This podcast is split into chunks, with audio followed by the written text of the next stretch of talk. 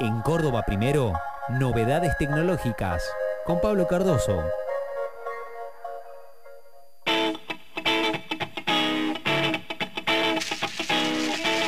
Y mientras seguimos transitando esta hermosa mañana de día sábado, sábado 24 de septiembre, 10, 11 minutos, 17 grados la temperatura, la temperatura 35% la humedad.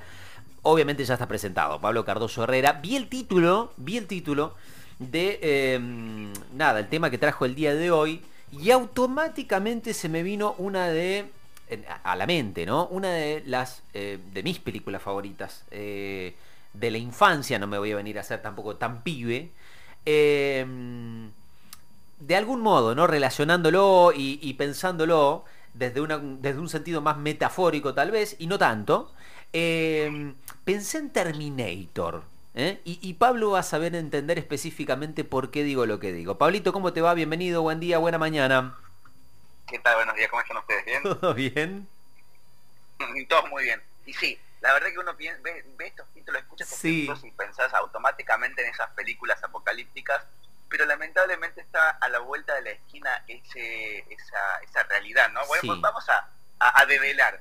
Eh, la inteligencia artificial probablemente va a destruir a los humanos. Es de acá a un futuro es un montón. Pero no lo digo yo, no lo dice Córdoba primero, lo dicen expertos, eh, científicos de, Oxford, eh, que hicieron un estudio, en realidad lo hicieron en, conjunto con Google, y dicen que la inteligencia artificial podría destruir a los humanos porque eh, lo ven como un desarrollo que si toma grandes dimensiones, podría discernir que los humanos somos una amenaza para la continuidad. ¿Por qué? Porque estamos todos peleando por los mismos recursos, los humanos peleando por recursos naturales y las máquinas en un futuro van a pelear por la energía, lo cual nos pondría en un, en un, en un punto en donde no podríamos avanzar nosotros sin que pierda algo la inteligencia artificial y la inteligencia artificial no podría avanzar sin que nosotros perdamos algún tipo de eh, recurso. Entonces, en esa disyuntiva, eh, la inteligencia artificial, según estos expertos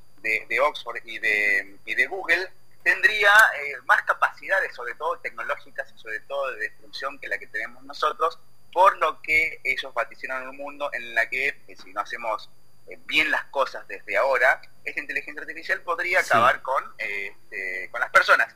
Entonces, eh, sin ánimos de, banalizar, ¿no? Sin ánimos de banalizar, obviamente la, columna que está totalmente interesante el tema. Eh, eh, ¿Sabés qué se me vino a la cabeza? y perdón tantas referencias este, en este caso que tiene que ver con el mundo del cine.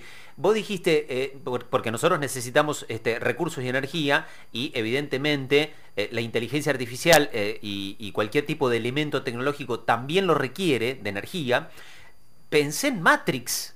¿Eh? donde, donde los seres humanos de algún modo éramos este, la fuente de energía de esa gran máquina, ¿no? También pensé, eh, se me vino a la cabeza eso. Es que nosotros tenemos muy presente lo que, lo que imaginábamos hace años atrás, no muchos años atrás, y son cosas que lo vemos a la vuelta de la esquina, muy palpable en, en la realidad de hoy. De hecho, tengo un ejemplo hablando justamente de inteligencia artificial. Dentro de muy poquito, el 30 de septiembre, acá de, a unos días, Elon Musk, que es este, el, este multimillonario excéntrico dueño de Tesla, va a presentar su primer robot humanoide que se llama Optimus, que eh, va a tener la inteligencia artificial que tiene sus autos autónomos, estos que se manejan solos, que, hacen absolutamente todo.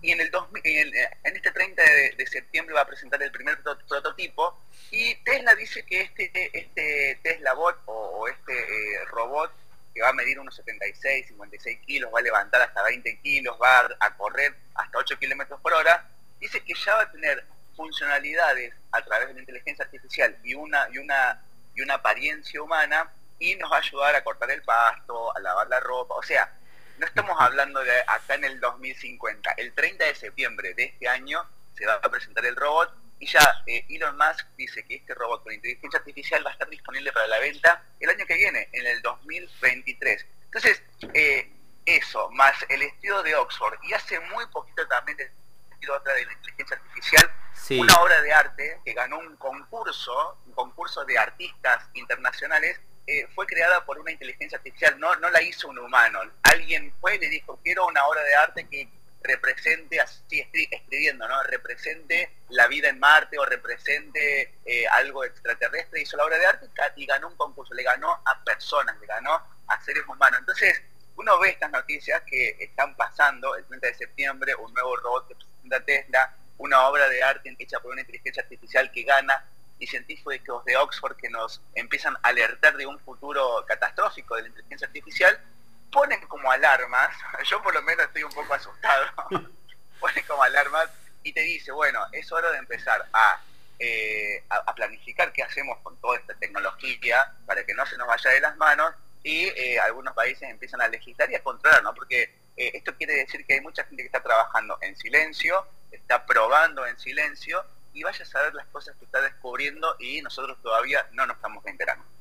Una locura eh, total, digo, más allá de cualquier tipo de, humorada e, ironía que hacemos, que no porque lo hagamos le estamos restando importancia a la noticia, me parece sumamente importante empezar a prestar la atención a este tipo de, cuestiones. Fundamentalmente esto es, un estudio que hace la, la, Universidad de Oxford y no porque lo haga específicamente la Universidad de Oxford, porque de hecho son cuestiones sobre las cuales este, desde, desde distintos puntos de la ciencia se viene hablando hace, hace bastante tiempo. Em, y, que, y que bueno, que, obviamente pongamos en, la balanza hasta, hasta qué punto ¿no? queremos que la tecnología nos ayude este, y no hasta qué punto queremos que la tecnología eh, de algún modo empiece a entorpecer nuestra vida. Bueno, por, por, el momento, por el momento nosotros también hay que, hay que, la inteligencia artificial la vemos en el día a día, cuando nosotros hacemos una búsqueda y la inteligencia artificial predice qué nos puede llegar a interesar para que la próxima búsqueda sea más rápida, para que las tendencias, a de, hay inteligencia artificial que analiza el mercado, por ejemplo, eh, entonces te va subiendo y bajando acciones de acuerdo al, a lo que vas viendo en el monitoreo del día a día de las conductas de las personas, la inteligencia artificial te puede predecir si va a haber un alto grado de, índice de, probabilidad o de probabilidad de, eh, ¿cómo se llama esto? Eh, tráfico tenso en algún sector, porque son datos que va analizando, es decir, la vamos a utilizando y tiene mucha utilidad. El problema es que en, este afán de la investigación, de aumentar mucho más la capacidad que tenemos de hacer cosas con la tecnología, bueno, surgen este tipo de eh, dudas, consultas, eh, eh, estas dudas existenciales, y, cuando, y cuando vemos que vamos avanzando a pasos más acelerados, como lo está haciendo la empresa este, de Tesla, bueno, vamos, vamos pensando en hasta dónde podemos llegar y eh, ya lo dejamos de ver como algo tan lejano, porque esto nosotros lo veíamos dentro de muchos años, en películas de ciencia ficción, y creíamos que nunca vamos a llegar a ese tipo de, este, eh, de, tecnología, pero hoy en día estamos a las puertas del 5G, que va a abrir un, mundo de posibilidades de conectividad y de dispositivos conectados, sumado a la inteligencia artificial y estas grandes compañías, entonces vamos a decir, bueno, ¿quién está en control de, eh, ciertas conductas humanas? Porque nos va a llevar a eh, ciertos patrones de, consumo, ciertos patrones de, este, movilidad eh, en una ciudad, ciertos patrones de gustos a nivel culturales. Entonces alguien está detrás y se va a, ayudar de la inteligencia artificial justamente para dirigir todos estos gustos y dirigir todas estas compras y demás. Entonces, yo creo que tenemos que tener eh, no pensar que, bueno,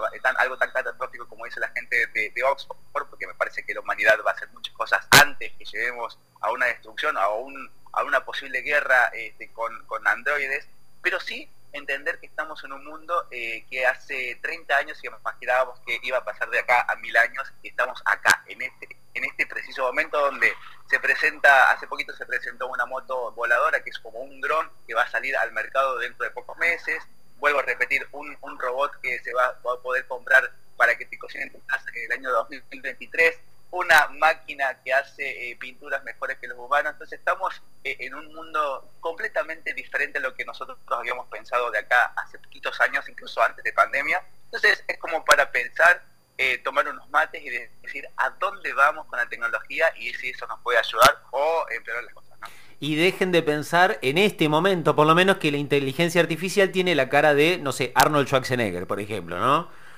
Exacto.